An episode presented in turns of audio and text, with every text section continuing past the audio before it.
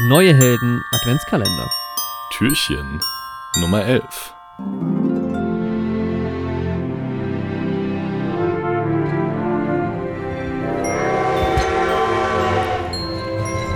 Die neuen Helden stehen an der Tür zum elften Waggon.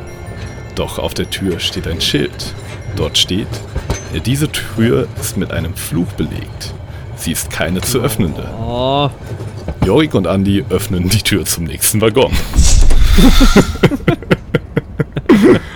und sie wundern sich, denn im Waggon da befindet sich nichts außer ein riesiger Spiegel, welcher den Waggon in der Mitte in zwei Teile trennt. Und wir sind verflucht, direkt schon. Wir sind leider direkt schon verflucht und wir, ja, wir sehen uns selbst. Doch ähm, als wir dem Spiegel näher kommen, da wird es noch wunderlicher, denn das scheinen da gar nicht Jorik und Andi zu sein, wie wir sie kennen und lieben. Denn die beiden, die uns da entgegenkommen, das sind ein rothaariger Jorik und ein schnurrbärtiger Andi. Was? Was? Das ist ja vollkommen surreal. Und naja, Irre. die beiden schauen natürlich genauso verwundert Jorik und Andi an. Und dann stellen die beiden sich vor und der, der rothaarige ähm, Jorik stellt sich vor. Hey, ich bin Jorik Contra. Und ich bin Anti. Wir sind die alten Schurken. Und wir wollen helfen, dem Weihnachtsmann alle Geschenke zu klauen. Oh nein, Andi. Oh, verdammt. die machen wir fertig. Die machen wir fertig auf jeden Fall, ne?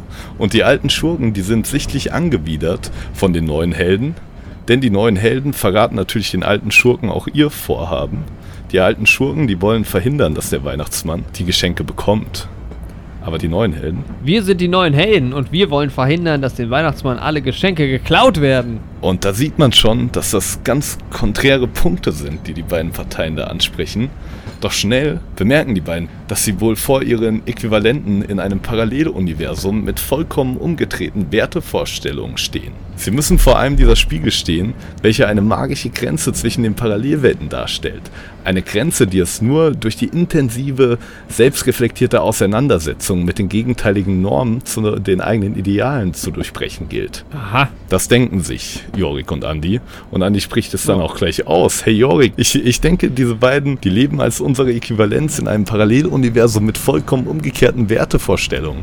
Wir müssen vor einem dieser Spiegel stehen, welche eine magische Grenze zwischen den Parallelwelten darstellt. Eine Grenze, die es nur durch die intensive, reflektierte Auseinandersetzung mit den gegenteiligen Normen zu eigenen Idealen zulässt, passiert zu werden, Mag sein. sagte Jorik. Und Jorik führte weiter fort. Aber anstatt uns reflektiert mit unseren Idealen auseinanderzusetzen, könnten wir sie auch fragen, ob sie uns durchlassen, wenn wir ihnen zwei Quizfragen beantworten. Auch wir sollten ihnen ein Rätsel stellen und sie dann passieren lassen. Das ist natürlich Manchmal habe ich das Gefühl, ich rede so, als würde ich einen Text ablesen, aber nur manchmal. Da- Ja, das kommt einem manchmal so vor, wenn man in so seltsamen Situationen man- ist ja. und dann auch noch ähm, mit einem Fluch belegt ist. Ne? Aber während die neuen Helden da so überlegen, was ihnen in dieser Situation da gegenübersteht, da überlegen Mhm. natürlich auch die alten Schurken, was ihnen in dieser Situation da so gegenübersteht. Und Jorik Contra sagt dann, Hey Anti, ich denke, die beiden leben als unsere Äquivalenz in einem Paralleluniversum mit vollkommen umgekehrter Wertvorstellung. Wir müssen vor einem dieser Spiegel stehen, welcher eine magische Grenze zwischen den Parallelwelten darstellt.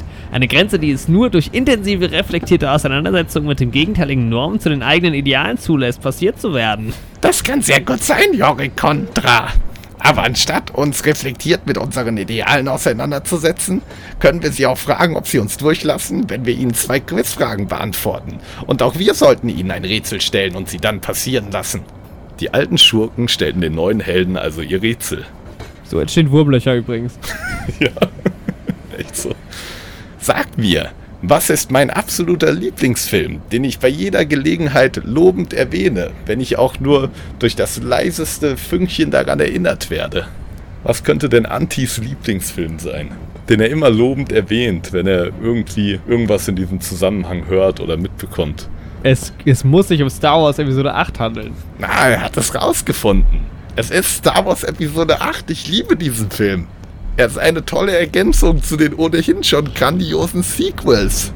Ja, das hast du gut beantwortet, Jorik. Da haben wir den ersten ja schon mal besiegt, ne? Sehr Aber gut. ich glaube, ja. dieser, dieser Jorik Contra, der hat auch noch eine Frage für, für dich. Okay. Sag mir, welche drei Filme ich im Podcast am schlechtesten mit 0 von 10 Punkten bewertet habe. 0 von 10 Punkte. Dieser Jori Contra. Boah.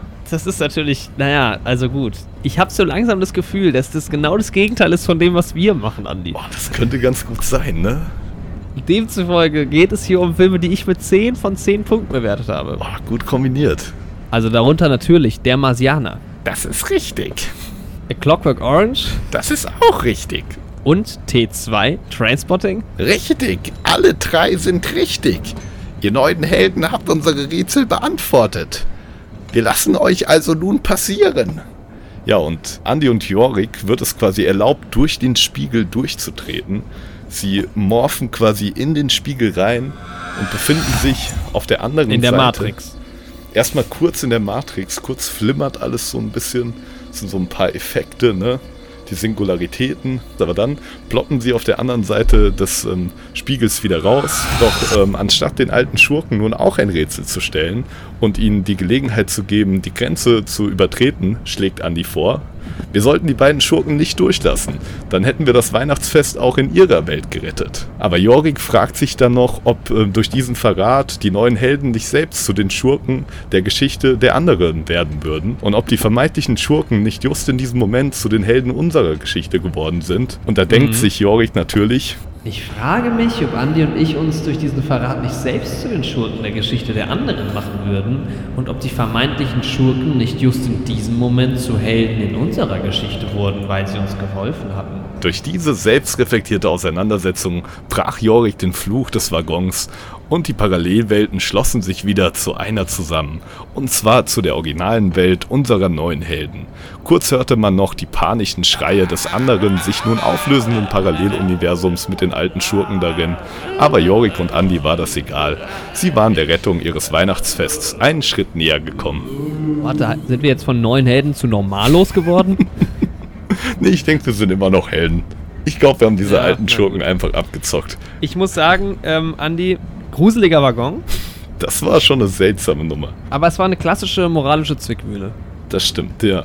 Ich frage mich, Andi, ob noch weitere moralische Zwickmühlen auf uns zukommen. Moralische Zwickmühlen, da dämmert es mir doch. Es könnte sein, dass sowas auf uns zukommt.